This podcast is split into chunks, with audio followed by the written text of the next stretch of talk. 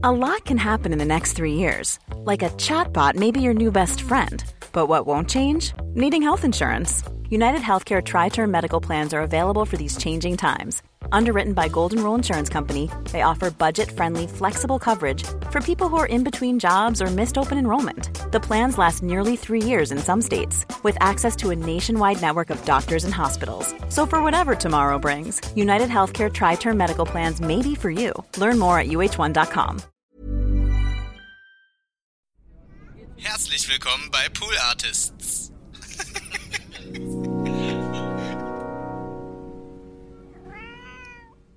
Und checken die Leute denn, dass es nur Veränderungen gibt, wenn es ein Miteinander gibt? Mhm. Das sind alle eins. Mhm. Ne? Füreinander, absolut. miteinander einstehen, so. Na, na, absolut.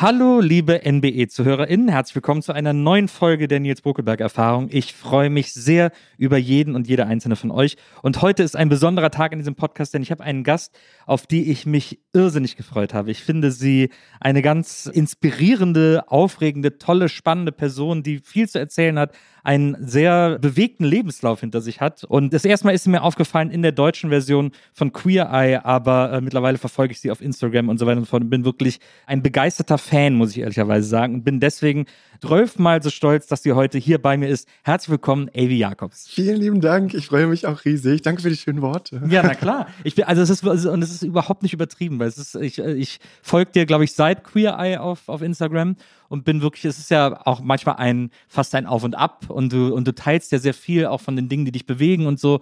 Und äh, ich finde, dass es gibt dieses Horrorwort authentisch. Das, Mhm. ich, darum geht's gar nicht. Mir geht's auch gar nicht so sehr um so eine Authentizität, sondern ich finde, du bist sehr nah bei dir und lässt uns alle daran teilhaben. Und das finde ich, das ist so, das ist sehr inspirierend, finde ich einfach. Dankeschön. Ich habe ähm, gerade bei Social Media, da hatte ich so eine Phase, wo ich überlegt habe, ob ich überhaupt noch Teil davon sein möchte, Ja, weil es da so viele Menschen gibt, mit denen ich mich überhaupt nicht identifizieren kann. ja. Und hatte dann eine Zeit lang sogar so Scham, das auszusprechen. Mhm. Weil ich dann viel darüber nachgedacht habe, was andere denken. Und ähm, bei dem Wort InfluencerInnen hast du ja direkt so, ne? Ja, ja. Diesen Stempel. Und dann dachte ich, boah, nee, das muss ich gerade machen, ja. um da so ein bisschen die Stellung zu halten. Denn wenn alle gehen, die ähm, versuchen, gesellschaftlich ein bisschen was zu verändern und dann nur so Selbstdarstellerinnen an der Macht sind, dann, haben wir ein Problem.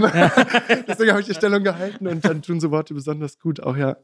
Hast du denn das Gefühl, dass ich, weil ich, wenn ich so meinen Instagram-Feed angucke, ich habe schon das Gefühl, dass das so zumindest der Ort im Internet oder auf Social Media ist, wo ich noch am meisten Leute finde, die so ein bisschen auch versuchen, was anderes zu machen oder was anderes zu erzählen oder so ein bisschen äh, die Leute dafür zu begeistern oder mitzunehmen, sich auch Lebensentwürfe anzugucken, die nicht ihren entsprechen sozusagen. Mhm.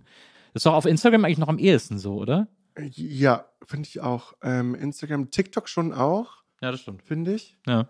Ist jetzt nicht ganz so mein Medium, also es war schon immer Instagram. ja, wir sind ein bisschen zu alt. Wir sind ein bisschen zu Ja. alt und ich mag auch, ich mag Foto. Mhm. Das ist ja jetzt so ausgestorben so ein bisschen, Ja. aber ähm, auf Instagram hat man das wenigstens noch so ein bisschen. Ja, das stimmt.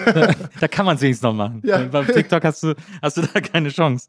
Ist denn dieses, also äh, was ich in vielen Interviews bei dir irgendwie äh, gehört und gelesen habe und so, was ich immer sehr schön fand, war, dass du, weil viele sind immer so ein bisschen, machen immer so ein, so ein Humble Brag, wenn man irgendwie sagt, so toll, was du so öffentlich machst. Und viele tun immer so, als wären sie so aus Versehen in die Öffentlichkeit gestolpert und versuchen jetzt das Beste daraus zu machen. Das, und das ist ja immer so ein bisschen so, ja, ich will, äh, ich will jetzt nicht so ein großes Fass aufmachen oder so. Aber du sagst immer, ja, ich wollte in die Öffentlichkeit, weil ich wollte zeigen, wie queeres Leben aussieht. Ich wollte irgendwie die Leute mitnehmen und ich wollte irgendwie repräsentieren und dass das immer so ein Motor von dir gewesen ist. Ja, auf jeden Fall.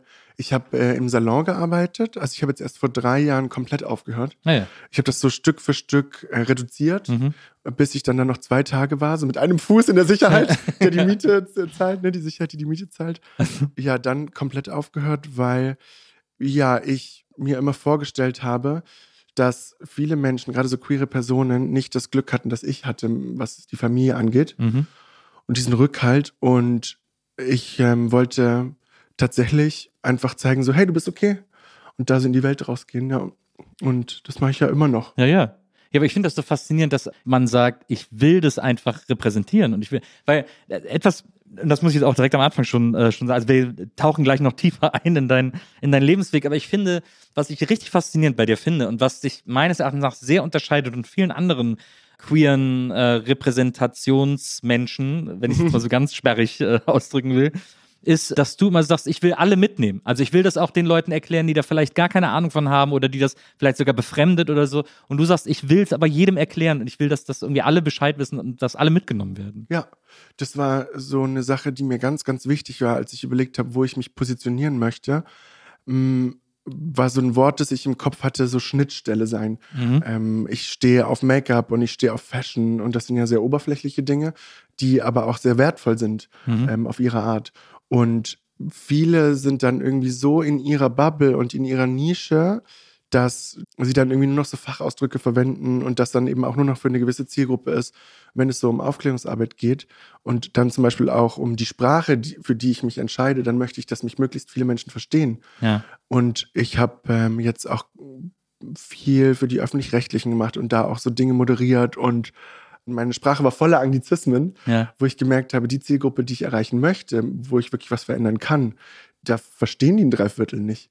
Und deswegen habe ich mich da dann auch irgendwie so doll angepasst, eben weil, wenn man so eine Arbeit macht, dass es auch ganz, ganz wichtig ist, darauf zu achten, dass einen möglichst viele Menschen verstehen. Wenn ich auf einer Website chille und nur die Hälfte verstehe, weil irgendwelche AkademikerInnen, so studierte Menschen da ihr Vokabular rausfetzen und ich mir so denke, och, die Hälfte der Zeit mit Googeln beschäftigt, finde ich das nicht sehr inklusiv und so möchte ich nicht sein.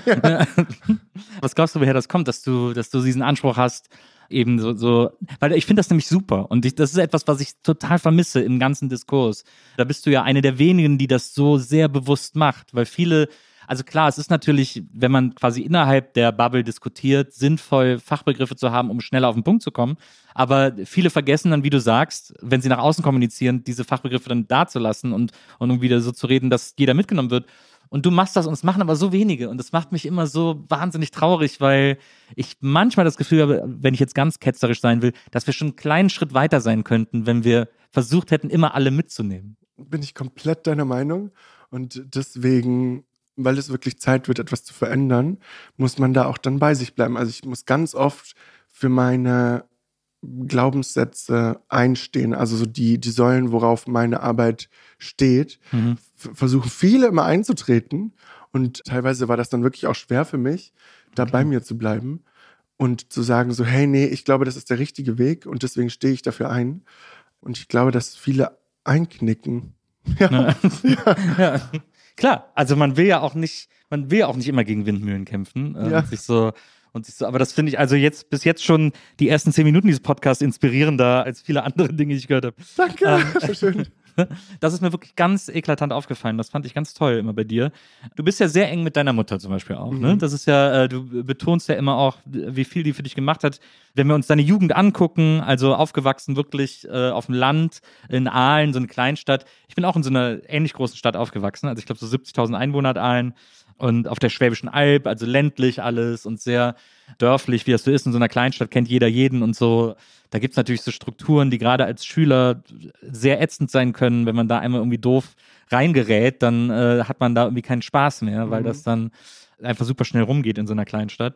Und auch das, du hast in Interviews immer wieder betont, dass du es gar nicht geil fandst, da aufzuwachsen. Also, dass dir das, dass dir das, äh, weil viele, so- also ich verkläre das auch, ne? Ich bin auch in diese, wie gesagt, in so einer Kleinstadt aufgewachsen und ich sage immer so, ja, für, zum Aufwachsen war das super. Ich war nur froh, sobald ich da weg war, ne? Ja. So mit 18 irgendwie, dass ich, dass ich wegziehen konnte, aber so zum Aufwachsen war das schon okay. Aber du sagst für dich, du hättest das gar nicht gebraucht, da zu leben. Ja, das ist irgendwie immer so ein bisschen leicht zu sagen. Ne? Ich habe mir fest vorgenommen, keine Dinge mehr zu bereuen und die so anzunehmen, wie sie waren. Ja. Und die machen einen ja zu dem, was man ist. Und, aber ja, nee, ich fand es auch nicht geil. Ich, ich bin auch, ähm, wenn ich zurück in die Heimat fahre, dann schnürze ich mir oft auch so alles zu und das ist jetzt auch schon besser geworden. Ja. Ich war jetzt letztens auch meine Mom besuchen. Ach, die lebt, die lebt noch da. Mm, ja. Wir planen jetzt äh, zusammenzuziehen, das ist ganz aufregend. Wirklich? Äh, ja, wir äh, gucken gerade so nach Häuschen. Das ich hätte sie gerne näher bei mir. Die ist jetzt ähm, 63 wird die. Ja. Und ich möchte für sie da sein können, wenn mal was ist. Wir sind zu weit auseinander. Ja. Haben wir uns für uns so jetzt beschlossen. Und, ähm, Aber gehst du dann eher Richtung Aachen oder kommst du Richtung Berlin? nee, sie kommt hierher. Ja. Und sie freut sich auch schon riesig. Also wir sind ja ursprünglich aus Magdeburg. Ja. Und äh, sie sagt jetzt auch immer wieder zurück in die Heimat. Das ist schön. Also sie auch tatsächlich dort Schwierigkeiten hat, Anschluss zu finden. Ja, verstehe. Schwäbische Menschen sind ähm, anders, viele sind anders als wir. Ja, da ist sehr viel so Ordnung und, äh, und Ja. sehr viel, äh, alles soll schön ordentlich sein und so in so einer Ja. kleinen Stadt. Also ich bin auch anders aufgewachsen, eher wie so ein Miteinander, auch mit, weiß ich nicht, so einer Hausgemeinschaft, dass sich alle gegenseitig unterstützen. Ich glaube, das, also Mutti sagt immer, das ist auch so ein bisschen so ein, so ein DDR-Ding noch. Mhm.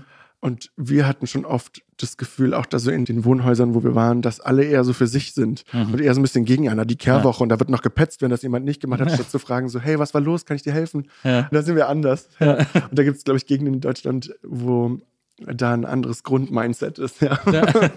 Aber ist Berlin nicht auch so, ist ja nicht auch jeder so, jeder für sich und so einzelkämpfermäßig diese Stadt? Also so zumindest in den Häusern, habe ich manchmal das Gefühl. Echt? Bei mir ist das so gar nicht. Wirklich nicht. Ich empfinde In das. welchem Viertel wohnst du?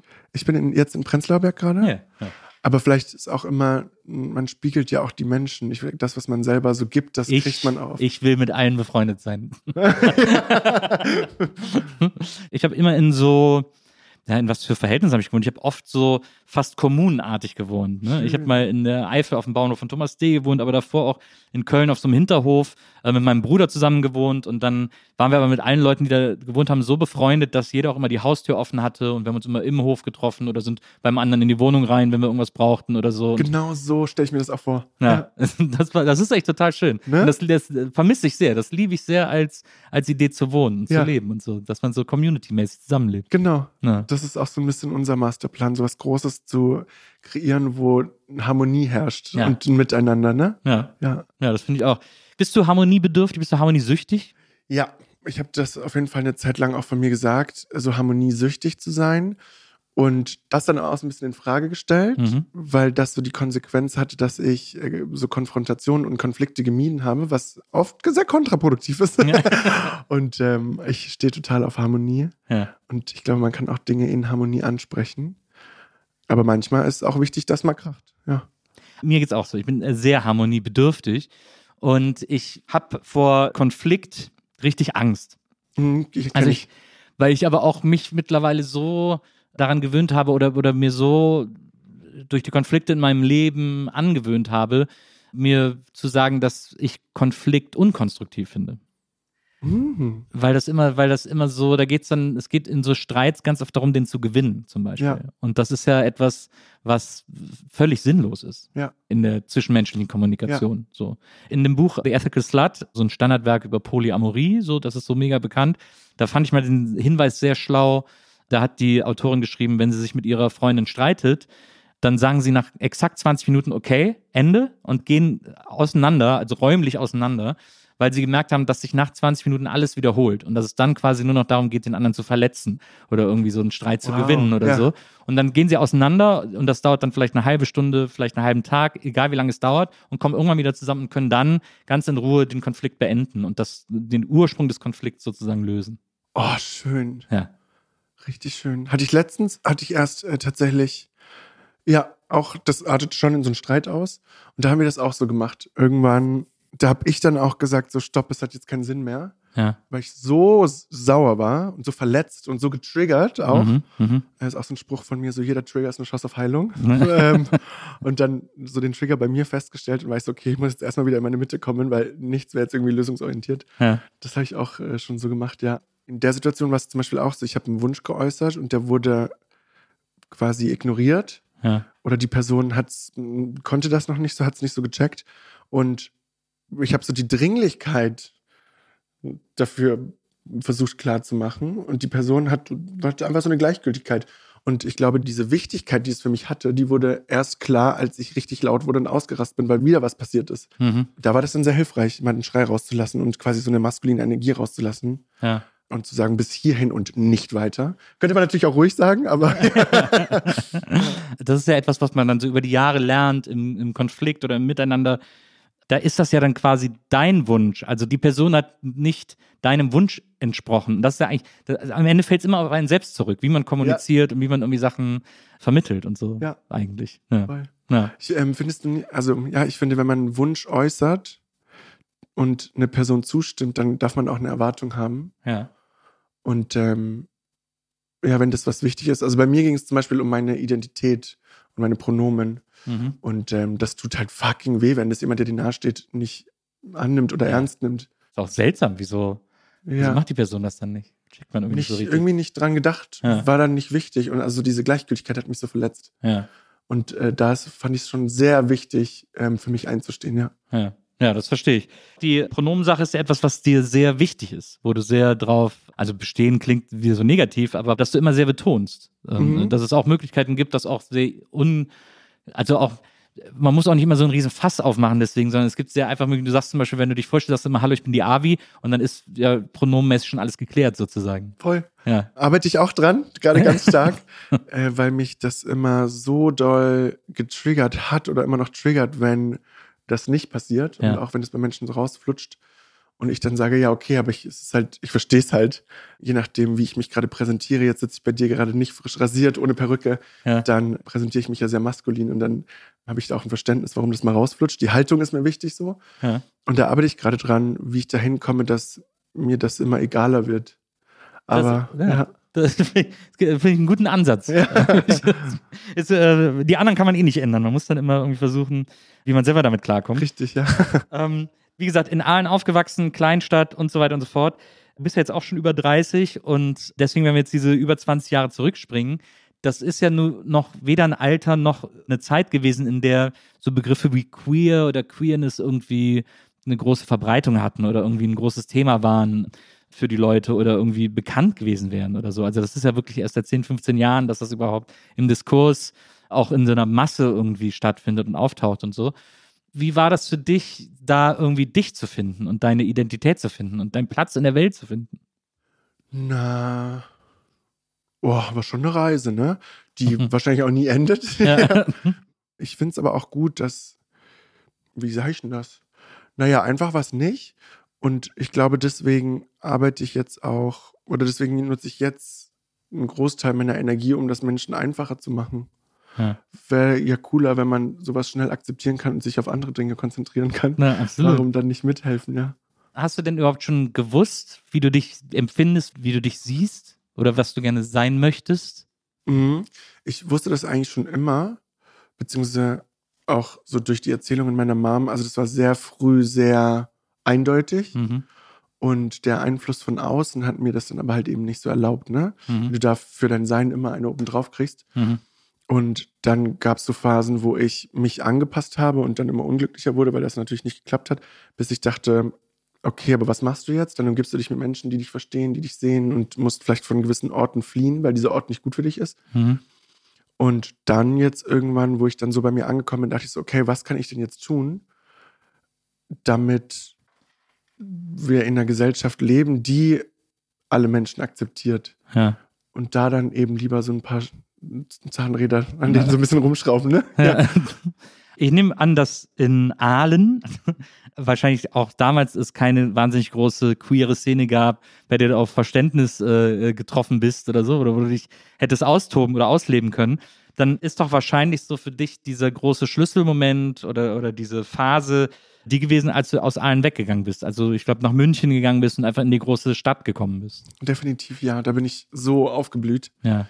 weil es da auch einfach viel sicherer für mich war. Gleichgesinnte, Leute, die dich verstehen. Das ist auch, glaube ich, der Grund dafür, warum es in vielen Kleinstädten kaum queere Menschen gibt. Die hauen ja Mhm. alle ab. ja. Also, ne? Ja. Man findet warum? sich dann in Großstädten so. Warum soll man auch da bleiben? Ja. ja, das stimmt. Wie war das für dich dann, als du nach München, du hast in München, glaube ich, Friseurin gelernt. Wie war das für dich in der Großstadt dann plötzlich? München ist, da muss man dazu sagen, eine Stadt, die es einem noch sehr leicht macht, dieses Konzept, in diesem Konzept Stadt anzukommen, weil München auch noch trotzdem irgendwie so ein bisschen ländlich ist an gewissen Ecken und so ein bisschen dörflich und da alles so ein bisschen gemütlicher läuft als jetzt zum Beispiel in Hamburg oder Berlin oder so. Deswegen ist das, glaube ich, eine gute Wahl als erste Stadt. Ja, habe ich auch sozusagen. gedacht, ja. ja. Wie hat da genau so dein Aufblühen stattgefunden? Also die Ausbildung für Haare habe ich noch in Aalen gemacht. Mhm. Ähm, das hätten wir uns gar nicht leisten können irgendwie. Da, damals hat man da im ersten Jahr 70 Euro bekommen irgendwie. Ja. Das hätte nicht geklappt. Und ähm, ich bin dann direkt danach abgehauen und habe dann in München Make-up gemacht erstmal. Mhm. Für so eine große Make-up-Company gearbeitet und dann das Nachtleben Das war definitiv das Nachtleben. Ja. Ähm, ich bin so eine richtige Tanzmaus. Und da habe ich immer so Zuflucht gefunden und dann auch irgendwie mich total ausprobiert mit so Looks.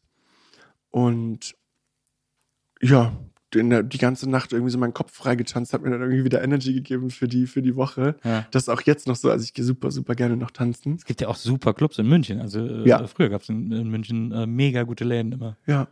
Und auch äh, gute Partys. Und das hat mir auf jeden Fall sehr geholfen. Es war schon immer so ein Safe Space, ne? Ja. wo du sein konntest, wie du, wie du wolltest, Ja. damit du nicht so. Naja, jetzt ist auch noch so, manchmal bremse ich mich im Alltag auch, was meine Looks angeht. Weil die Wirkung, die kann man ja nicht ignorieren. Ja. wann war das so vor zehn, äh, zehn, zwölf Jahren ungefähr, dass du in München warst? Weil ich überlege gerade, wann ich, ich habe in München studiert, äh, an der Ah. Filmhochschule. Und das müsste ungefähr zur gleichen Zeit gewesen sein. Ich hab, wann habe ich da, nee, ich glaube, ich war sogar noch früher. Ich habe, ich glaube, ich habe 2003 habe ich da angefangen zu studieren und Mhm. habe dann da bis 2008 oder 2009 oder so war ich, äh, war ich in München. Da, ich, bin, ähnlich, glaube ich. ich bin immer so gerne in die Registratur gegangen. Das fand ich einen sehr guten Laden. Da konnte man sehr gut tanzen in der Regi. Ah ja. Ja, dann war es vielleicht doch, war vielleicht ein bisschen vorher oder so. Ja, ich müsste jetzt mal zurückrechnen. Ich war so 18, 19, 20, jetzt bin ich 33, 13, 2010. Ja, ja warst du gerade als ich weg bin wahrscheinlich. Ja. Du bist dann nach München gekommen. Zum Ausgehen war das wirklich immer eine sehr, sehr gute Stadt. Das kann man nicht anders sagen. Jetzt äh, zum Beispiel auch, weil du gerade, weil du es gerade erwähnt hast, äh, dass du in München dann auch noch eine Maskenbildnerin-Ausbildung gemacht hast. Da war es ja so, hier, mein Team hat wieder wunderbar für mich recherchiert, unter anderem. Ich wollte gerade sagen. da war es ja wohl so, dass du bei einer Make-up-Firma so lange irgendwie gesagt hast, lass uns doch was machen, bis die gesagt haben, ja, okay, dann komm, dann machen wir. ja, ich war sehr aufdringlich. Ja, und ähm, so bin ich eigentlich. ich kriege, was ich möchte, ja. Ja, Und, ja, schon mal eine sehr gute Eigenschaft. und, ähm, ja, ich lasse mich irgendwie nicht so von Umständen bremsen, wenn ich mir was in den Kopf setze, weil wir hatten kein Geld, irgendwie Ja. so eine Make-up-Artisten-Ausbildung zu, zu finanzieren. Mutti hat alles versucht, aber äh, keinen Kredit gekriegt. Da dachte ich so, ja, okay, wie mache ich das denn? Dann muss ich mich irgendwie bei einer Marke reinschummeln, denen zeigen, wie großartig ich bin und dann da richtig ranklotzen, bis niemand mehr fragt, weil der Lebenslauf so, weil ich da drüber bin, weißt du? ja, und hat geklappt, ja. Wussten die, dass, dass du bei ihnen arbeitest? Oder bist du erst mal ein paar Tage einfach so hingegangen? ähm, äh, tatsächlich habe ich dann durch eine Bekannte von mir, eine Freundin, dann so einen Kontakt bekommen und wusste dann, wann ich wo sein muss, damit da Menschen sind, die Ah. Entscheidungen treffen. Wow. Und dass ich da mal so, hm, ja. Das ist ja geil. Das ist ja sehr, das ist sowieso auch etwas, was man, wenn man sich deinen Lebensweg anguckt und sich ein bisschen mit dir beschäftigt, immer wieder auftaucht und sehr, sehr beeindruckend ist, dass du auch so unbekümmert darüber sprichst, dass ihr nie viel Geld hattet. Deine Mutter äh, war alleinerziehend mit dir und deinen beiden Geschwistern und Kohle war jetzt nie so übermäßig im Haus. Du erzählst ja manchmal, es gab auch Weihnachten manchmal eine Buchstabensuppe und so, Mhm. das illustriert das ja ganz schön. Aber ich finde das trotzdem so beeindruckend. Du erzählst das immer mit und man merkt aber trotzdem, wie aufopferungsvoll, du hast ja jetzt gerade in einem Nebensatz erwähnt, deine Mutter wollte einen Kredit, aber ging dann nicht und so. Also das alleine, dass ich einen Kredit, damit mein Kind eine Ausbildung machen kann, versuche aufzunehmen, ist ja auch schon, zeigt ja auch an vielen Ecken, warum dieses System in manchen Punkten auch so kaputt ist, Ja. aber andererseits auch, was das für eine ähm, unconditional Love ist, die, Ja. die du von deiner Mutter irgendwie immer bekommen hast und die einfach trotzdem versucht hat, dir und ich nehme an, deinen Geschwistern auch, einfach mal alles zu ermöglichen, soweit es eben geht. Ja, immer. Und das ist auch diese Dankbarkeit, die ich habe, ne? Ja. Ich durfte lernen, wie viel wertvoller bedingungslose Liebe ist als Geld. Mhm. Und meine Mama sagte immer, Angst und Geld nie besessen. ähm, das hat sie eine, eine Zeit lang gesagt. Und das fand ich immer so schön. Ähm, das habe ich auch von ihr gelernt. So Angst hemmt uns, kann, kannst du nicht gebrauchen. So. Ja. Und ähm, ich glaube auch gerade dadurch, wenn man so viel erlebt hat, dann bist du auch viel mehr gewohnt und denkst dir so, pff, ja, alles schon, was soll passieren? Ja. Also, ne? Ja, ja, absolut. Ich fand das so schön, du hast gesagt, du hättest jetzt auch gar keine Sorge davor, wenn jetzt morgen auch nicht mehr so viel Geld reinkommt, weil du weißt, wie man auch mit wenig Geld irgendwie äh, klarkommt. Voll. Ich habe letztens total Mist gebaut, schon wieder mit dem Finanzamt. und ähm, habe äh, zu wenig zurückgelegt. Und da saß, war es schon eine Zeit lang so sehr knapp alles. Ja. Da dachte ich so, naja, ich weiß ja, wie es geht. Also ich war zum Beispiel auch nie jemand, der besonders gut mit Finanzen umgehen konnte. Also ich habe das nie so richtig. Aber was ich tatsächlich immer konnte, war mit so viel auszukommen, wie ich gerade habe. Ja. Also so, ich habe nie gut Schön zurücklegen können oder so, aber ich, das, was ich hatte, hat mir immer gereicht, in Ja. jeder Lebensphase so. Ne? Wenn es wenig war, dann habe ich halt einfach irgendwie ein halbes Jahr äh, Tiefkühllasagne aus dem, aus dem Plus gegessen Ja. oder so und das war auch okay irgendwie so. Ne? Und ich habe mich dann gefreut, wenn ich mal irgendwie 50 Euro in der Tasche hatte und gedacht, oh geil, jetzt ist so richtig, jetzt hole ich mir mal einen frischen Käse oder so. Ne? Also so, äh, und konnte das dann so total feiern und zelebrieren und ging mir trotzdem gut und so. Und das ist, glaube ich, sowas super, weil ich merke, dass mir, äh, dass ich mich freue, wenn, wenn irgendwie Geld reinkommt und dass ich auch sehr viel dafür tue, dass das irgendwie, aber ich merke, dass es mir auch trotzdem ein bisschen egal ist. Ich würde es nie über andere Dinge stellen. Also es ist ein, Ja. es ist ein Ermöglicher von Dingen, aber es ist einfach nicht äh, the number one topic in my life. Ja, und ich glaube, das ist so wertvoll. Ja. Ich hatte eine Zeit lang, wollte ich sehr, sehr viel Geld haben, um mich nicht mit Geld auseinandersetzen zu müssen, weil das mir das gar keinen Spaß macht. Mhm. Oder ich das auch noch nie so richtig gelernt habe, ehrlich gesagt. Ja, ja. Und dann irgendwann dachte ich so, boah, es ist schon cool, viel Geld zu verdienen, aber wenn das die Intention ist, dann ist das nicht das, was ich möchte. Also das, ähm, ich glaube, wenn man etwas tut, weil es deine Passion ist und deine Überzeugung ist und dadurch dann viel Geld entsteht, dann ist das cool. Ja. Aber ich habe immer das Gefühl, wenn Menschen was für Geld tun, irgendwie spürt man das. Das ist so ein, das ist so ein gewisser, ja, so ein gewisser Beigeschmack, ja. Ja, das stimmt. Ich glaube, es kommt dann ein bisschen drauf an, was sie tun. Also wenn sie jetzt für Geld politischen Aktivismus betreiben, dann merkt man sofort, dann denkt man so, brauche ich nicht. Aber wenn sie jetzt für Geld irgendwie als Künstlerin irgendwo einen Monat in Las Vegas auftreten und so, denke ich, ach komm, nimm mit, was du kriegen kannst, ist doch Ja, wunderbar. Ja. Wenn es deine Passion ist, geil. Genau, ja, ja, genau, ja, finde ich auch.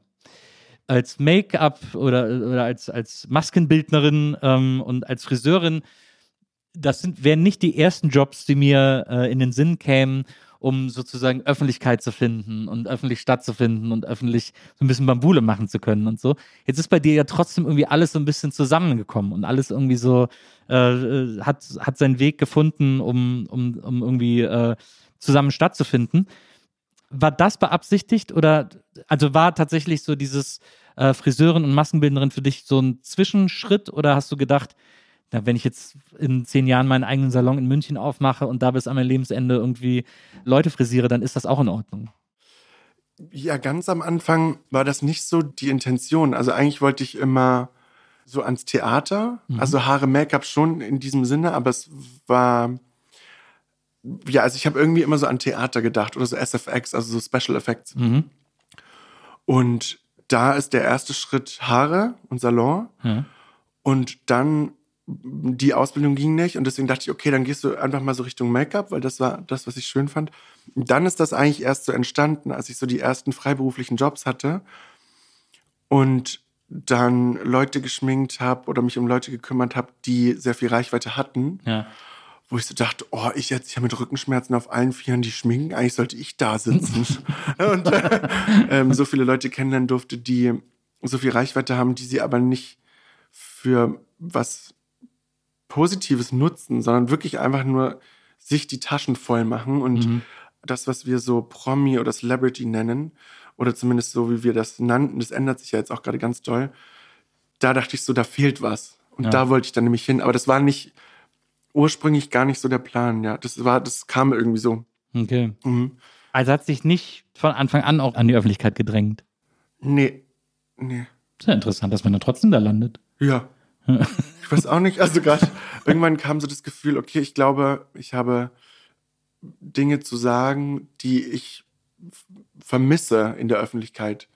Ich möchte da, ich wollte einfach was verändern und dafür brauchst du irgendwie Reichweite, Ja, die gibt dir Macht, so, ne? Ja. Dann ist ja sozusagen dein Drang, eine öffentliche Person zu werden, äh, unterscheidet sich ja wahrscheinlich zu 99 Prozent äh, dessen von vielen anderen, die in so eine, an so einen Platz, äh, zu so einem Platz fiebern oder da, da hinkommen wollen, wo du jetzt mittlerweile schon bist, die ja natürlich auch den Ruhm einfach aufregend finden. Das ist ja für dich dann einfach nur so eine Begleiterscheinung, oder?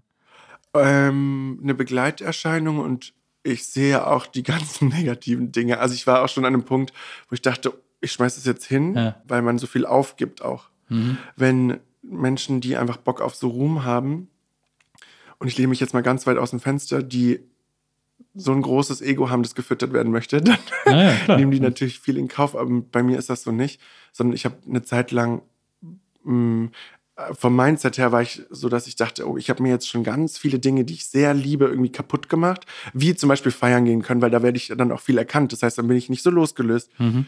Und war dann so, oh, schaffe ich das? Ist es mir das wert, so für meine Mission? Und dann musste ich da erstmal mich eine Weile zurückziehen, weil ich dann auch dachte, wenn ich jetzt noch weitermache und diese Bekanntheit noch größer wird, wird das ja alles noch extremer. Mhm. Und da musste ich mich dann erstmal so ein bisschen umorientieren, was ist jetzt meine Priorität? Und dachte ich so, okay, ich glaube, das ist meine Aufgabe. Komme da irgendwie nicht so drin, drum rum und weil dieser Druck in mir auch da ist, so ich, ich sollte das echt tun. Du gibt so viele Mission, ja. ja, Ja. und ähm, deswegen dachte ich, okay, wie kreiere ich mir dann jetzt einen Ort, wo ich so frei sein kann, weil durch Berlin Mitte schlendern ist nicht mehr Freiheit, Ja. weil dann mache ich da oft so Bilder und kriege ganz Ja. viel Liebe von den Menschen, aber Ja. es ist nicht mehr, ich bin nicht, weißt du? Du bist nicht Gedanken verloren. Genau. Und deswegen jetzt zum Beispiel auch so die Idee mit dem, mit dem Häuschen so Rand Berlin, Mhm. wo ich irgendwie viel Platz habe, Mhm. wo ich draußen sein kann und aber für mich bin. Mhm. Ähm, und dann habe ich gedacht, okay, dann muss ich mir so ein bisschen eine andere Welt basteln, um dann trotzdem meine Mission verfolgen zu können. Ja.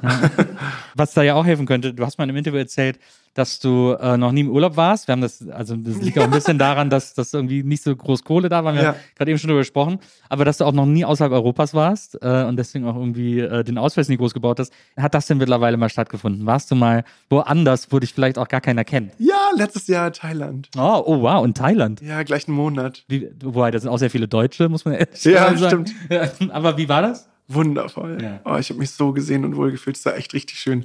Diese Eingebung, dass man ja mal in Urlaub könnte und dann da das ist, Ja. das hatte ich erst vor kurzem. ja, aber ähm, ja, das mache ich jetzt auch öfter. Eine Ja. sehr gute Freundin von mir, die Leni, wohnt auf Mallorca. Ah, ja. Da bin ich jetzt auch ab Mittwoch, äh, weil wir auch so ein Projekt gemeinsam starten, wenn an dem wir gerade arbeiten. ja. Und äh, da ist das auch schon cool, in den, in den Bergen zu sein, Mhm. zu wandern.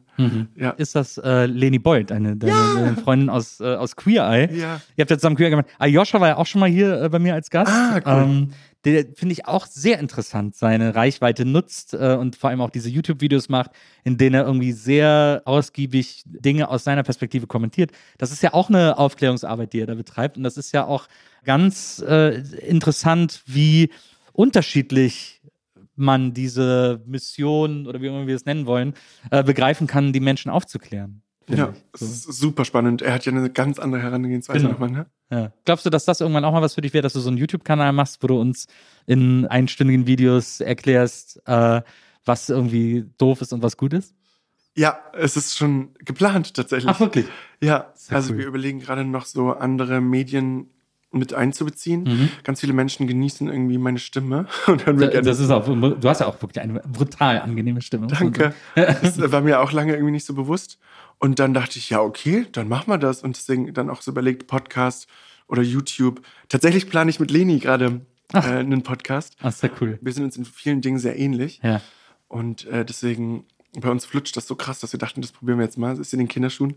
Und ähm, auch YouTube ist es halt auch mega cool, einfach mal so Zeit zu haben, weil gerade auf Instagram und bei Reels die Aufmerksamkeitsspanne der Menschen ist so kurz geworden.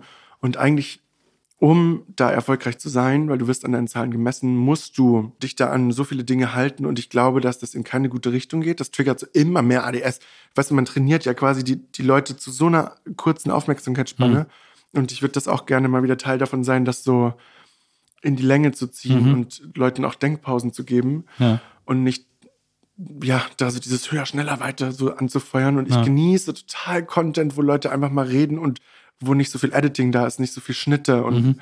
wo das ähm, so authentischer wird. Und deswegen nehme ich das in Angriff, ja. Da ist Podcast natürlich ein ideales Medium für, äh, aber auch YouTube. Ich folge mittlerweile auch so vielen YouTubern, die sich immer tierisch Zeit lassen, Dinge zu erklären und da gucke ich dann einfach zu und das entspannt mich völlig. Ja, ne? äh, dass Leute mal ganz in Ruhe mir. Ich mache ja zum Beispiel auch auf Instagram so ein Format, äh, Cover Lover, wo ich so Plattencover erkläre, äh, irgendwelche bekannten Plattencover aus der Musikgeschichte. Und äh, ich habe halt 90 Sekunden Zeit dafür. Und das ist immer sehr viel, was ich da Ja. erzählen will. Und dann muss man sich ein bisschen beeilen. Das ist irgendwie immer äh, Stress sozusagen. Aber deswegen, ich, also ich kann das sehr nachvollziehen. Ich, ich äh, genieße das auch sehr. Was ich interessant finde, auch aus einer sehr, sehr persönlichen Perspektive heraus, ist, also du bist ja äh, non-binär und Pronomen sie, ihre, und hast eine große, wie soll ich das sagen, ohne dass das klingt, als wäre ich irgendwie ähm, ein verkrampfter weißer Mann. Du äh, bist sehr in Touch mit deiner weiblichen Seite, Energie, wie auch immer man das nennen will. Also du ähm, versuchst das immer beides sehr zu verbinden ähm, und eben auch in diesem Zwischenraum äh, zu sein und stattzufinden. Ich sage deswegen, dass es sehr persönlich ist, weil ich habe vor, weiß jetzt gar nicht, sechs, sieben Jahren oder so, habe ich das erstmal, war ich das erstmal bei einer Therapeutin und habe da äh, Sachen äh, über mich rausgefunden, die mir nicht so hundertprozentig bewusst waren. Und das hat sehr viel mit äh, meiner Queerness zu tun und meinem äh, meiner Art, äh, weil du äh, du definierst ja auch als pansexuell und das tue ich seitdem auch. Und ähm, jetzt frage ich mich aber trotzdem, wie man in diese Bereiche kommt oder wie man in diese Gedankenwelt kommt, zu sagen, dass äh, oder herauszufinden, nicht zu sagen, sondern herauszufinden, dass man geschlechtlich irgendwie eben nicht einfach auf so einem auf so einer binären Skala stattfindet, sondern irgendwie da viel mehr in und an einem ist. Mhm. Wie, wie man darauf äh ja, wie das, wie man, wie, die, wie dieser Findungsprozess so äh, stattfindet. Mm, also ich überlege gerade, wie ich das am einfachsten nahe bringe. Also, also tatsächlich, ja. ja. Also ich, ähm, ich meine nur deswegen, weil also ich habe das jetzt mit Anfang 40 erfahren über mich sozusagen. Mhm. Ne? Und ich habe bis dahin sehr komfortabel so ein heteronormatives Cis-Leben geführt, mhm. das hier und da seine, seine Fühler in andere Richtungen ausgestreckt hat, aber sich nie so richtig getraut hat. Und mhm. erst jetzt, wo ich das so für mich stattgefunden habe, äh, äh, herausgefunden habe, stelle ich so fest, dass ich mir so ein bisschen was vorgemacht habe in den 40 Jahren davor. Mhm wahrscheinlich auch aus so einer Angst oder so einer Sorge heraus und so einem, man will dann auch irgendwie reinpassen und so. Und mir das total leid tut für mich selber, also so narzisstisch äh, muss ich es ausdrücken, aber mir das total leid tut für mich selber, dass ich das, dass ich vorher nicht die äh, Kraft und Energie hatte, das so für mich zu leben und zu claimen und ja. so. Und das frage ich mich, weil du hast das ja schon sehr früh gehabt und hast es ja schon sehr früh für dich so entschieden, trotz all dieser Widerstände, wie gesagt, am Land leben und so weiter und so fort. Wie hast du das geschafft, da diesen Platz zu finden? Oh, ist so spannend, dass du das sagst. In meiner Realität habe ich mir Vorwürfe gemacht, dass ich nicht früher gehandelt habe, warum ich das so spät gemacht ja, habe. Dann guck dir mal hier den 40-jährigen den Sack an. Und äh, da gibt es wahrscheinlich andere, die das dann schon mit 20 auch denken. Ne? Ja, ja. Ähm, ich glaube, es ist erstmal ganz, ganz wichtig, richtig stolz auf sich zu sein, denn manche schaffen es gar nicht in diesem Leben, äh, mhm. das anzunehmen. Ne? Mhm. Und ich bin einfach, ich bin so eine Person, die eigentlich doch die sehr, sehr viel an sich arbeitet und ganz viel annimmt. Also ja. wenn Menschen mit mir sprechen und mich irgendwie spiegeln, dass ich wirklich annehme, das ist schon so eine Sache. Und ähm, ich habe eigentlich schon immer so das getan, was sich richtig anfühlt, wenn es sich denn gut anfühlt. Mhm. Also wenn ich so merke, das ist das Richtige und habe dann, ähm, dann gab es halt irgendwie sehr schnell dann auch Konsequenzen. Und auch Dinge, die sich eben nicht positiv anfühlen, die dann wirklich wegzulassen. Ja. Und ich weiß nicht, da bin ich, glaube ich, einfach sehr konsequent. Also wenn ich mir was in den Kopf setze und das will, dann arbeite ich ja dran, bis ich das irgendwie habe. Ja. Ich habe da zum Beispiel vor kurzem jetzt auch, jetzt geht das gerade in so eine ganz spannende andere Richtung, weil ich mit meiner Mama, ich so mit meiner Mama lange Gespräche hatte, ähm, weil ich zu ihr gemeint habe, ich möchte nicht mehr, dass mich, wenn mich jemand, wenn jemand männliche Pronomen für, äh, Pronomen für mich benutzt, ich möchte nicht mehr, dass mir das so krass wehtut. Ja wie arbeite ich denn da dran? Und dann haben wir ganz lange darüber gesprochen, weil sie auch meinte, na, du bist halt einfach irgendwo dazwischen und es war schon immer so. Du hast so diese ganz feminine Energie und aber auch dieses Maskuline habe ich halt eben auch. Ähm, so, wenn man jetzt stereotypisch von diesen Energien ausgeht ne, mhm. und sagt so Tatendrang, Führungskraft und ähm, Empathie und ähm, Feinfühligkeit. Also jetzt wirklich mal so ganz ja, plump. Ja. Und sie hat gemeint, auch das Maskuline ist so schade, dass du das so wenig zulässt, ja. weil das ist ja eben genauso wichtig. Und sie ist auch ein sehr spiritueller Mensch. Und sie hat gesagt, dass Menschen erst vollkommen sind, wenn das ausgeglichen ist. Mhm. Dass wir alle alles haben und dass, ne, mhm. dass das irgendwie im Gleichgewicht sein könnte, sollte. Ja. Und da dachte ich auch so, ja, okay, krass, stimmt. Weil ich habe dann so sehr zu diesem Feminin gefunden, weil mich das so erfüllt und dann auch eine Zeit lang aber dann so Probleme tatsächlich mit meinem Körper bekommen. Ja. Dass ich so dachte, so, boah, irgendwie alles, was so maskulin ist, so die breite Schulter, dadurch passe ich nicht in Frauenfummel. Mhm. Und ähm, habe daran angefangen rumzumäkeln und war so, nee, ich möchte meinen Körper mögen und Mhm. nicht darin rumbasteln, um mich akzeptieren zu können. Wenn das für andere der richtige Weg ist, geil, go Ja, for klar. it. Ja. Ich habe aber immer so gefühlt, so, oh, ich möchte mir nicht so viel Schmerz zufügen, sondern möchte im Kopf das ändern, weil ich auch viele Transpersonen kennengelernt habe, die sich OPs unterzogen haben, wo das dann gar nicht so viel gebracht hat, wo ich dann dachte, okay, ist das denn wirklich das Richtige für mich so? Mhm. Und ähm, da jetzt so bei mir ankomme, dass ich eigentlich denke, so, hey, ich will mir alles erlauben, dann gibt es einen Tag, dafür siehst du mich in Heels und Full Glam Make-up, Pe- Perücke bis zur Hüfte. Ja. Und dann Tage so wie heute, wo ich andere Prioritäten habe, weil meine Zeit da für anderes geplant ist und ich mich aber so auch akzeptieren können möchte. So. ja, na klar. Und das ist auch so viel Heilungsarbeit einfach, ne? Ähm, Bei sich ankommen, weil dann die Meinung von anderen so unwichtig wird. Ja. Ja.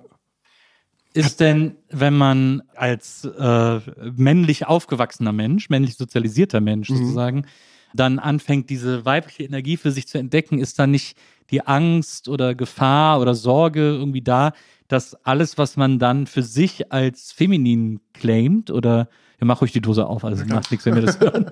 Ich muss, also mach ich meine auch mal direkt auf. Dann haben wir schon mal hier die Dosenöffnungsgeräusche hinter uns. Ganz heimlich wollte ich es machen. Ja. Macht man sich da Sorgen, wenn man anfängt, eben auch seine feminine Seite sozusagen zu ownen und zu performen oder wie auch immer man das nennen will?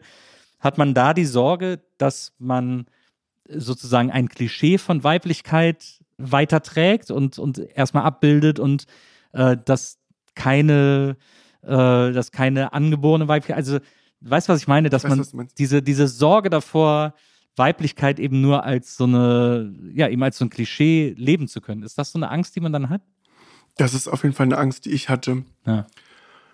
Das ist eine große Angst, weil Frauen oder alle weiblichen Personen in meinem Leben immer meine Vorbilder waren und Mhm. eigentlich so die maskulinen oder männlichen, die Männer in meinem Leben immer oder so gerade in meiner Jugend so scheiße und böse waren, dass das für mich in meinem Kopf, glaube ich, vieles, was so mit Männlichkeit verbunden ist, immer als negativ abgespeichert war. Mhm. Und das musste ich erstmal loswerden. Mhm. Ähm, ich habe das auch gemerkt, so, sobald so eine sehr maskuline Energie auf mich zukommt oder lauter wird, hätte ich immer direkt einen Heulkrampf bekommen können Mhm. und war so, die sind doch alle scheiße. Ja. Und irgendwann war ich so, oh, könnte auch echt ein Trauma sein, könnte ich echt mal dran arbeiten. Ja. Und ähm, habe dann auch so viel darüber nachgedacht, weil ähm, gerade aus so einer binären Trans-Community gibt es äh, Leute, die ähm, nicht sehr wohlwollend sind, was andere Realitäten angeht, gerade so nicht-binäre Realitäten, Mhm. die dann sagen, ganz oder gar nicht Mhm. und da versuchen zu unterdrücken. Und wo ich dann auch dachte, so, boah, selbst innerhalb der Community könnte man ja einfach mal füreinander da sein. Aber gut. Und dann dachte ich so, ja, okay, was, ähm, viel über so Konzepte nachgedacht, was macht ein Mann aus, was macht eine Frau aus? Sind es die Genitalien? Also, ähm, ist es die Gesellschaft oder diese Position, die du einnimmst? Und da bin ich so zu der, also meine Lösung oder wie ich mir das ausmale, ist, dass es eine große bunte Mischung ist, dass ganz viele Faktoren da reinspielen und dass man sich da einfach so finden muss. Und dass die Gesellschaft, glaube ich, auch so ein bisschen offener werden könnte, um es allen Menschen recht zu machen. Denn ich glaube, dass alle Menschen wertvoll sind und alle Menschen richtig sind. Mhm. Und es ist ganz wichtig, dass in so höheren Positionen und EntscheidungsträgerInnen das halt auch mal so sehen. Und dass, dass Leute einfach vielleicht auch mal ausgetauscht werden. Denn diese alte Zeit, wo man irgendwie wirklich nur Mann und Frau akzeptiert und die in eine krasse Schublade presst, weil sie so zu sein haben, Mhm. dass die Zeiten Gott sei Dank vorbei sind, so eine wunderschöne Vielfalt, so eine bereichernde, Mhm. viel Mehrwert ist. Zumal ja auch, wenn man jetzt so in Bezug auf Geschlechter oder Geschlechtskonstrukte in die Vergangenheit geht, ganz viele indigene Stämme irgendwie bis zu, weiß ich nicht, acht verschiedene Geschlechter hatten, ganz selbstverständlich so in ihrem gesellschaftlichen Konstrukt. Mhm. Und das wurde einfach so wegignoriert und so getan, als hätte es das nie gegeben und das wird sich jetzt ausgedacht. Also das, Nee. ähm, wenn man darüber nachdenkt, das ist eigentlich so lächerlich und deswegen höre ich auch nicht auf, darüber zu sprechen, denn ich glaube, das macht eine Gesellschaft aus. Und wenn alle so sein dürfen, wie sie wollen, was für sie richtig ist, dann werden alle glücklich, ja. Das ist ja interessant. Das ist ja, man kann ja schon sagen, auch wenn man dich so äh, darüber reden hört und das erklären hört, dass du schon eine politische Aktivistin bist. Das ist ja, äh, Hm. ist ja ist ein, ein politisches Anliegen, für das du da kämpfst. Und du hast mal in einem Interview gesagt, du warst erst politisch, als ein paar Freundinnen dir den Kopf gewaschen haben, weil du äh, gesagt hast, dass du nicht wählen gehst. Ja. Dass das, dass die wären so deine politische ähm, erste große Einflussnahme gewesen. Ja. ähm, ganz viel, oh, da war ich so trotzig. ähm, Habe ich von zu Hause nicht gelernt. Ja. Das, also, es, da, da war das Mindset immer, dass, ach, die sind eh alle scheiße und wir können eh nichts ändern. Und dann war das meine Realität. Und dann dachte du, ja, bis mir Leute erklärt haben, dass das irgendwie echt nicht so ist. und ähm, ja, und als ich dann angefangen habe, so ein bisschen in die Politik zu gehen, hatte ich aber auch schon sehr viel Schiss, weil ich so gar kein Wissen hatte. Ja. Und dann stehst du vor so einem Riesenberg und so vielen Worten, die du nicht kennst und nicht verstehst und Systeme, die du nicht ver- verstehst. Und das ist schon besser geworden. Und auch da muss ich dann aber ganz oft zu Menschen sagen, ich verstehe dich nicht. Ich weiß gar nicht, was du da redest. weil so wenig Menschen da wirklich eben inklusiv sind in Bezug auf ihre Sprache. Aber es ist ja auch sehr mutig zu sagen, ich verstehe dich nicht. Richtig. Ja. Und da musste ich erstmal hinkommen, da zu sitzen und zu sagen, ich check's nicht, weil du fühlst dich dann natürlich dumm und klein und Mhm. Im ersten Moment.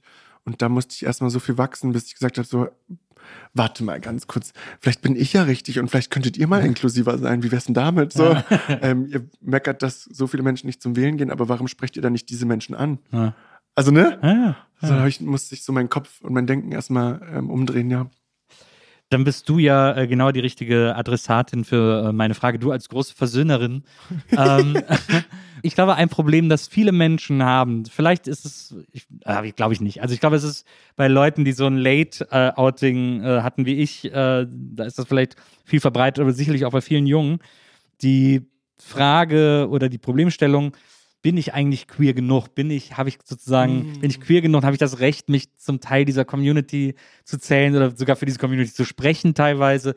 Weil man immer denkt, na ja, ihr habt alle, die ihr irgendwie seit 10, äh, 20, 30 Jahren irgendwie geoutet seid oder schon, euch schon im Jugendalter geoutet habt, ihr musstet viel mehr durchmachen als ich, weil ich konnte jahrelang diese hetero-cis-Privilegien genießen und jetzt mit Mitte 40 kräht kein Hahn mehr danach, ob ich jetzt sage, ich bin queer oder nicht. Also kann dann deswegen, kann ich natürlich große Reden schwingen und sagen ähm, und, und für eine Community einstehen oder versuchen, eine Community zu vertreten oder so. Aber da habe ich überhaupt ein Recht dazu. Ist das, also eben dieses, das ist ja etwas, was man sehr oft findet, gerade in queeren Kontexten, dass die Leute sagen, ich weiß nicht, ob ich queer genug bin, Ja. um, um mich als Teil dieser Community zählen zu dürfen, ja vor allem. Ich habe gerade Gänsehaut im ganzen Körper bekommen. da denken sehr viele sehr unterschiedlich. Ich meine, ich kann jetzt nur von mir sprechen. Ich, äh, 1000 Prozent ja. Ja. Du bist wundervoll und du bist queer genug und äh, das sage ich immer zu allen Menschen. Und du hast dadurch eine krasse Superpower, weil viele Dinge dich wahrscheinlich nicht triggern. Äh, Einige Leute haben so viel Traumata aus der Vergangenheit wegen dieser queeren Vergangenheit, Mhm. als es noch nicht so war, wie es jetzt ist. Mhm. Und wenn man da nicht ordentlich geheilt hat oder nicht viel Zeit und Energie in Heilung gesteckt hat, Ja. fällt es schwer, für gewisse Dinge einzustehen. Denn wenn da gegen dich gefeuert wird von, von einem Gegenpartner, also von einem Gegenpart, dann trifft dich das ja. Mhm. Das heißt, du hast das bei vielen Dingen nicht und das ist eine fucking Superpower, weil du dann für die Community einstehen kannst, ohne dass bei dir gleich Tränchen kullern oder du aggressiv wirst, weil Mhm. das dann wieder nicht zielführend ist, richtig? Mhm. Deswegen, boah, kämpf bitte ganz vorne mit dabei. Ja. Und das macht mich aber so stolz, zum Beispiel, dass du, wenn du jetzt so ehrlich zu mir bist ähm, und zu mir sagst, so ja, du hast irgendwie vielleicht auch lange dich nicht getraut, warum auch immer. Guck mal, wo wir jetzt hingekommen sind, dass, dass du dir das jetzt erlauben kannst. Ja. Dass du jetzt an so einen Punkt kommst, wo du denkst, warte mal, das bin ich und das kann ich mir jetzt erlauben. Und da bin ich zum Beispiel so stolz auf mich und alle Menschen aus der Vergangenheit, die ihre Energie nutzen, um das gesellschaftlich möglich zu machen, weil wir erleben jetzt diese Veränderung, Mhm. wo es dann heißt, ja, was das anrichtet bei dieser Aufklärungsarbeit, jetzt werden die alle queer. No, no, no, no. Die Leute kommen jetzt an einen Punkt, wo sie sich erlauben, sie selbst zu sein Ja. und glücklich zu sein. Und die Menschen, die da dagegen gehen, sorry, aber gute Besserung. Ja. Und dafür kämpfe ich noch, ja. Und ähm, da bist du mit dabei und dafür bin ich so dankbar. Und alle Menschen, die jetzt, die da so einen Mist erzählen und gegen dich gehen, Ja. nicht queer genug oder was nimmst du dir da raus? Ja. Auch die, also sorry, die sollen wirklich mal überlegen, was sie da, da, da sollen die mal in die Reflexion gehen und sich dann aber ordentlich entschuldigen hinterher bitte. und da gibt es zum Beispiel auch in der Influencer-Welt einige, die ich da schon kennengelernt habe, so, so, ich, ich nenne sie immer gerne Angry Gays oder Angry Queers, Ja. die viel Reichweite auch haben, wo ich jetzt auch, boah, wo ich mir so denke, kann, gerade wenn du in der Öffentlichkeit stehst, du hast Energie in deine Heilung zu stecken, du hast Vorbildfunktion. Weder innerhalb der Community noch dann ähm, außerhalb der Community hast du Leute zu unterdrücken oder mit Mhm. dem Finger auf die zu zeigen. Das wurde so lange mit uns gemacht. Wann checken die Leute denn, dass es nur Veränderungen gibt, wenn es ein Miteinander gibt? Mhm. Das sind alle eins. Mhm. Ne? Füreinander, absolut. miteinander einstehen. So. Ja, ja, absolut. Ich war letztes Jahr auf meinem ersten CSD, das war sehr aufregend für mich. Oh mein Äh, Gott, bin- der erste. Ja, ja sehr, äh, sehr kükenmäßig. War ich äh, mit einer meiner besten Freundinnen da und es war echt ein ganz wundervoller, ich habe das total genossen. Ja. War echt ein richtig, richtig schöner Tag. Ja. Da denke ich äh, sehr gerne dann zurück. Bin auch irgendwann nach Hause gegangen, angeheitert und das war, ich war ganz happy und zufrieden. Ist denn, das wollte ich auch noch unbedingt fragen, weil ich das, weil das auch eine Frage ist, die mir im Kopf rumgeistert, wie bekloppt.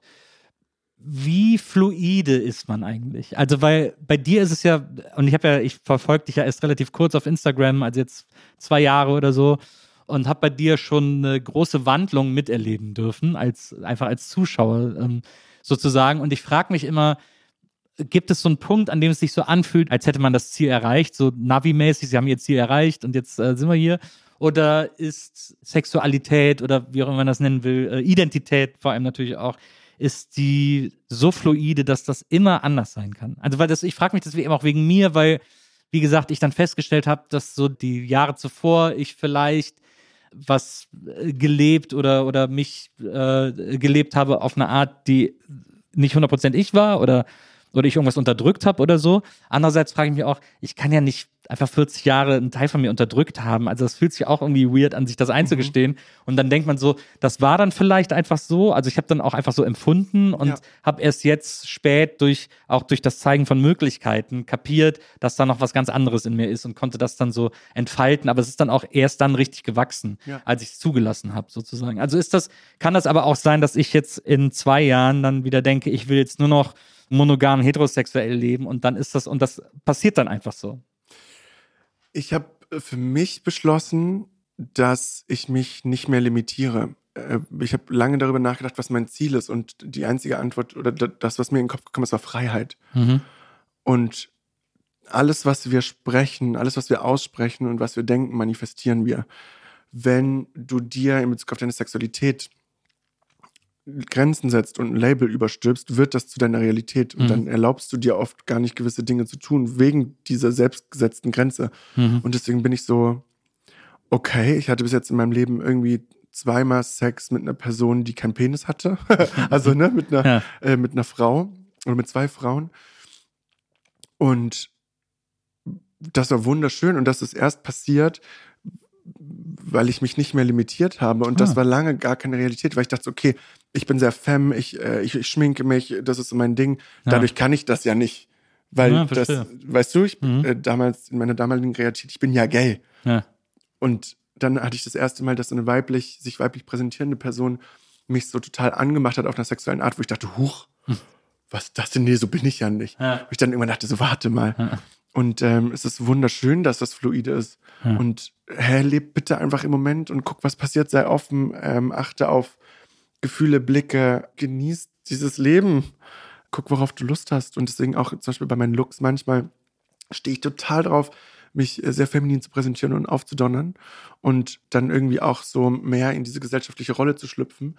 Und dann wiederum nutze ich aber mal meine Körperform, um meine Ruhe zu haben, wenn ich auf der Straße bin, wenn ich ungeschminkt bin. Mhm. Weißt du? Ja. Weil Leute dann irgendwie nicht äh, oder weniger schauen oder auf eine andere Art schauen. Und wenn man sich das rausnehmen kann, rausnehmen, alles mitnehmen. Du hast doch mal gesagt, dass, äh, dass am meisten auf der Straße Kinder vor dir Angst haben, wenn sie dich sehen. Ja, und da habe ich jetzt zum Beispiel angefangen, so ultra süß zu sein, um denen das direkt zu nehmen. Dann Ja. gehe ich meistens immer so ein bisschen in die Hocke und grinse und wink.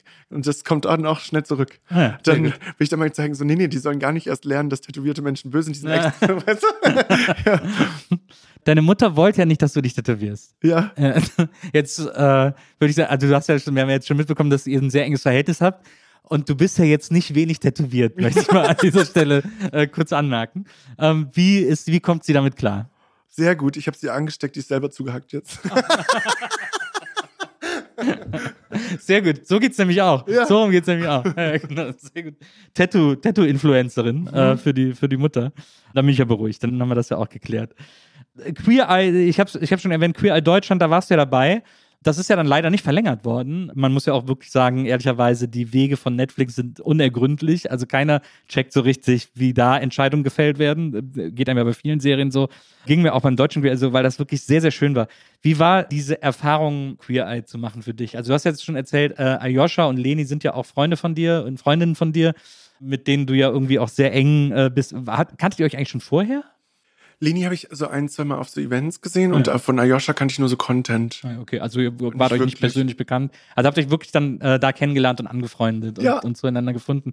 Das ist ja dann schon die ganze Serie wert, muss man äh, ehrlicherweise sagen. So, wenn man, Total. wenn sich da so Leute finden. Du hast auch mal irgendwo erzählt, dann haben sie irgendwie angerufen, haben so gesagt, äh, auch so ganz geil, ja, wir suchen fünf Queers für ein Format. Äh, wir dürfen aber nicht sagen, was es ist, wo Ja. schon super klar ist, was es werden soll. Es gibt ja sehr viele Interviews von dir aus der Zeit, logischerweise, weil dann dieser ganze Presserummel losging und so, als die Serie losging.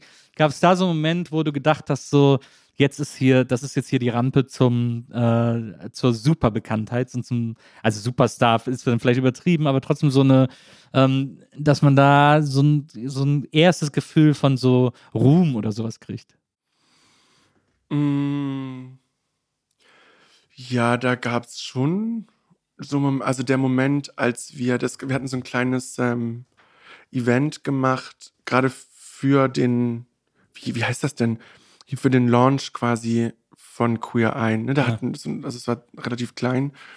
Aber da war das so ein Reality-Check, dann sind wir so die Treppe runtergelaufen und wurden da so quasi präsentiert. Ja. Das war schon krass. Ich habe mir das tatsächlich hinmanifestiert. Aha. Also ich war mir ziemlich sicher, dass es passieren wird, weil ich auch schon so Bilder reingekriegt habe. Naja. Und deswegen war ich irgendwie sehr entspannt. Ich vertraue sehr, sehr viel. Also ich ähm, schicke so Wünsche hoch und mache das dann eigentlich immer so, dass ich mit dem Mindset reingehe, okay, wenn das für mich das Richtige ist, dann wird es kommen und wenn nicht, dann nicht. Und deswegen habe ich oft so eine, versuche ich so eine tiefen Entspanntheit zu haben. Ja. So ein Urvertrauen. So ein Urvertrauen. Das kommt schon alles, wie es soll.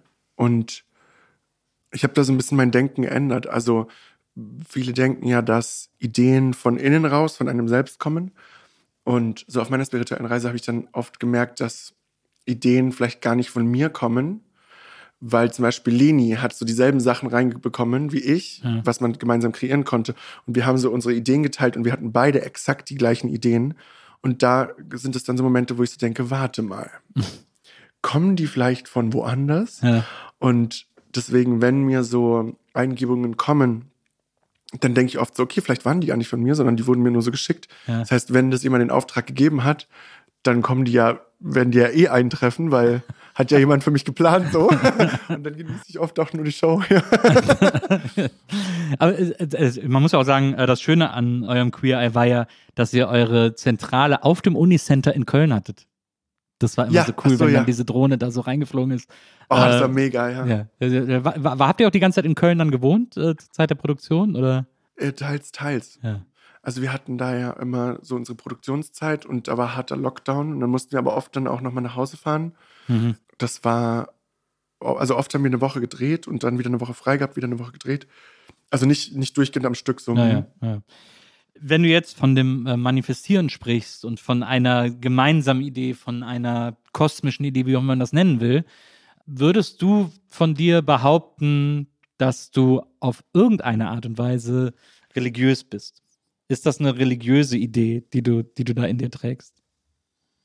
Mm, Ja, das äh, finde ich immer so ein bisschen schwierig. Also äh, da ja, mache ich mich immer so sehr angreifbar, wenn ich über Religionen spreche. Denn ich habe mich ganz viel mit Religionen auseinandergesetzt, Ja. äh, verschiedensten. Ja. Und ich bin ein Mensch, ich muss irgendwie Dinge selber erfahren, um sie zu glauben. Und ich finde, es gibt einen ganz großen Unterschied zwischen Glauben und Wissen. Alles, was mit Religion zu tun hat, redet man immer von dem Glauben. Mhm. Und ich habe bei der Spiritualität ähm, habe ich gibt es Dinge, die ich weiß, weil ich sie selber erfahren habe. Ah. Und dann habe ich ganz viel Religion miteinander verglichen, so die Weltreligionen, und Mhm. geguckt, wo sind die Parallelen, was kann da stimmen und was nicht. Und das ist halt so krass, wenn du zum Beispiel im Buddhismus guckst. Buddha hat die ganze Zeit gemeint, hey, ich bin nicht euer Gott, der Gott ist in euch. Ja.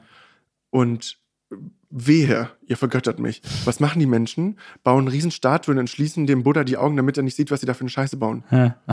Und es ist legit die Wahrheit. Und wenn man in andere Religionen geht, genau das sind die Parallelen. Ja.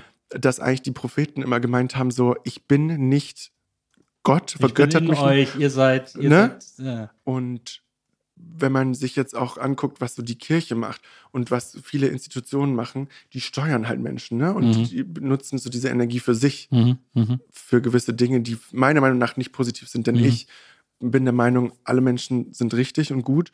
Und wenn da eine Institution oder eine Religion dafür sorgt, dass Spaltung herrscht, glaube ich, ist das eine Form von Manipulation. Denn wenn wir alle zusammenhalten würden, wären wir so fucking mächtig. Mhm. Dieses Gegeneinander ausspielen kann für mich nicht gut und richtig sein, weswegen ich gegen Religionen bin. Mhm. Und bei der Spiritualität geht es darum, zu spüren, was dein richtig ist und alles an Leben wertzuschätzen, bei sich anzukommen, ne? Und quasi so diese eigene Erleuchtung zu erfahren.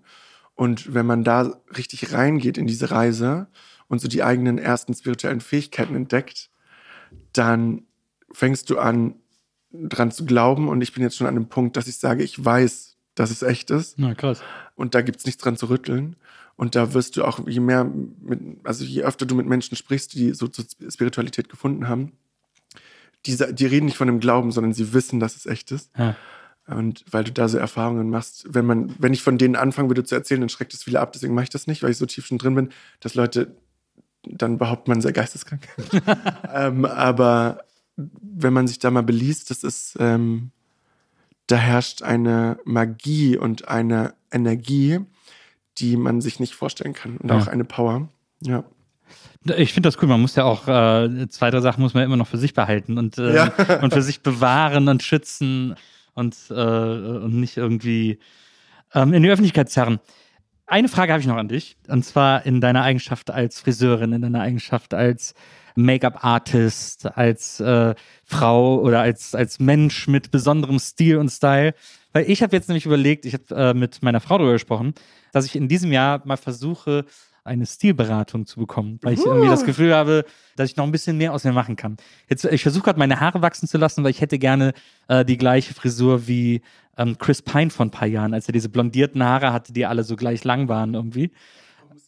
Ja, ja zeige ich, dir- äh, zeig ich dir mal das Bild. Aber das, man kommt ja dann in die Phase der Übergangslänge, wo die Haare wirklich eigentlich immer scheiße liegen und immer kacke aussehen. Jetzt würde ich dich einfach mal so äh, in, deiner, in deiner Eigenschaft als Stilikone ja auch äh, fragen, was meinst du, könnte ich noch rausholen? das jetzt auch vor allem so zu kommunizieren, dass Zuhörende sich Ja. das vorstellen können, Ja, ne, die nicht ja. sehen können.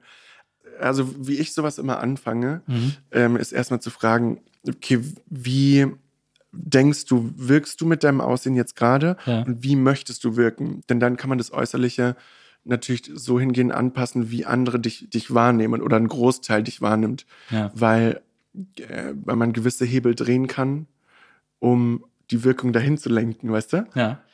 Das ist eine gute Frage. Da habe ich mir, ich, äh, ich behaupte immer sehr reflektiert zu sein, aber da habe ich mir noch gar nicht so große Gedanken drüber gemacht.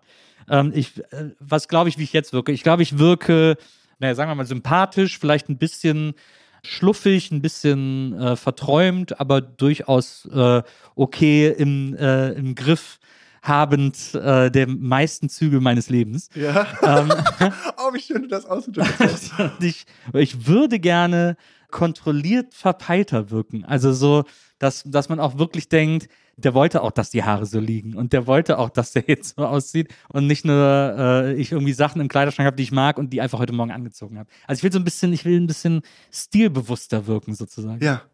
Ähm, reden wir jetzt von, von dem Gesamten, also auch wirklich Haare, Bart Ja, oder mehr ja. Kleidung noch? Ne, alles auch. Also Bart zum Beispiel bin ich jetzt gerade ganz unglücklich. Ich lasse ihn im Winter immer sehr lange stehen, weil ich vergesse mich zu rasieren. Da mache ich in letzter Zeit eigentlich ganz oft, dass ich nur noch den Schnurrbart stehen lasse und alles andere eigentlich wegrasiere. Ja. Weil da, also wenn, wenn man so von oben nach unten anfängt, zum Beispiel ähm, Haare sind in einem Prozess, Mhm. das sieht man, und der Bart, da hast du ja auch lange quasi nichts für gemacht. Ja. Das ist dann, da gibt es Menschen, die dann sagen würden, das sei ungepflegt. Ich Mhm. bin nicht der Meinung, Mhm. aber dieses Wort in Bezug auf ungepflegt, also man hat sich lange nicht darum gekümmert, Ja. verbinden halt viele auch mit nicht sauber. Mhm. Ne? Was Mhm. völliger Quatsch ist. Waschen hat nichts mit. Haare schneiden zu tun. Naja. Aber das ist schon mal zum Beispiel im Kopf von vielen, wo man dann sagen kann, wenn man jetzt gerade den, den Bart wachsen lässt, dass man darauf achtet, dass die Kontur zum Beispiel oberhalb der Lippe, Mhm. dass man sich darum gekümmert hat, weil alles, was um den Mund rum passiert, da ist ja ist auch viel Essen und Trinken. In Ja. dem Moment, wo Haare da keine Berührung mit Lebensmitteln haben, kann man da schon davon ausgehen, oh, da kümmert sich jemand, Ja. da, die Person ist trotzdem sauber. Ja. Ne? Also mit, mit sowas kann man spielen. Ähm, oder genauso bei einem Haarschnitt, der rauswächst, wo man sagt, okay, wenn jetzt schon der Schnitt nicht frisch ist und man aber ein Styling-Produkt benutzt, dann sieht man, dass die Person ja einen Aufwand, eine Arbeit reinsteckt. Ja. Das heißt, das verbindet man ja auch mit, oh, du, du achtest auf dich. Ja. Ne? Solche Dinge. Was ist ein gutes, das ist zum Beispiel auch etwas, ich, äh, immer wenn ich zum Friseur gehe, normal, wie gesagt, jetzt lasse ich sie ja wachsen, aber äh, normalerweise gehe ich zum Friseur und sage, ich, ich kann das nie gut beschreiben. Ich sage mir, ich hätte gerne eine Frisur, die, wenn ich aufstehe, schon liegt. Ja. Also, wo die Haare so ein bisschen kreuz und quer sind, aber wo es so ein bisschen gestylt wirkt, wenn man da mit, weiß ich nicht, ein bisschen Wachs reingeht oder so und die in so verschiedene Richtungen dreht.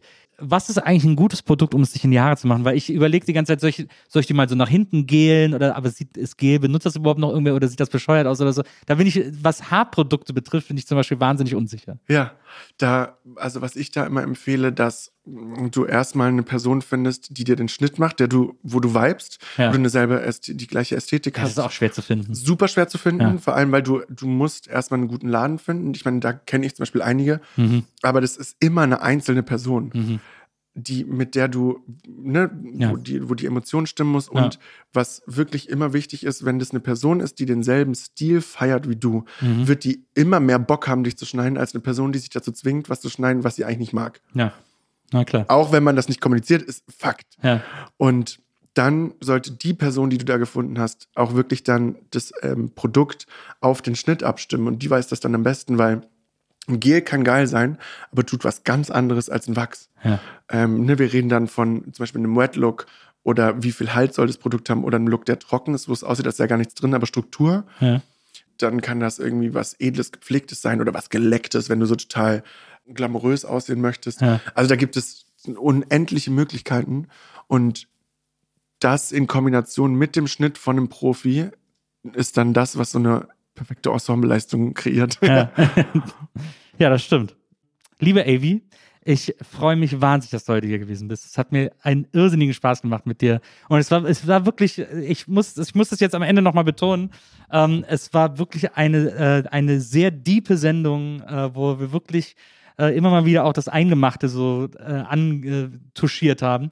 Das äh, fand ich ganz toll. Das hat mir einen riesigen Spaß gemacht mit dir hier heute. Geht mir genauso. Von der das ersten Sekunde an. Hast mich schon angestrahlt Ja. an der Tür bis jetzt gerade. Dankeschön, ja. Super, ja. Also vielen Dank, dass du heute hier gewesen bist. Äh, vielen Dank an Jona, der war heute unser Producer. Dankeschön. Und wir hören uns nächstes Mal wieder hier bei der Nils Bokelberg Erfahrung. Und bis dahin, macht's gut. Tschüss.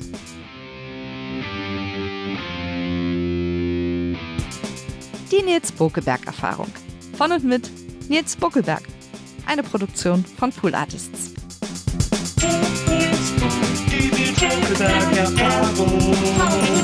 Nils.